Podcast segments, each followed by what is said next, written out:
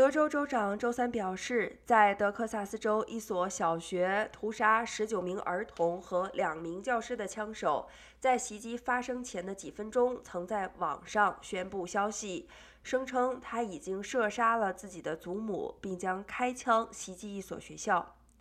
调查人员并没有透露他袭击学校的动机。德州州长格雷格·阿伯特表示，他没有已知的犯罪或心理健康史。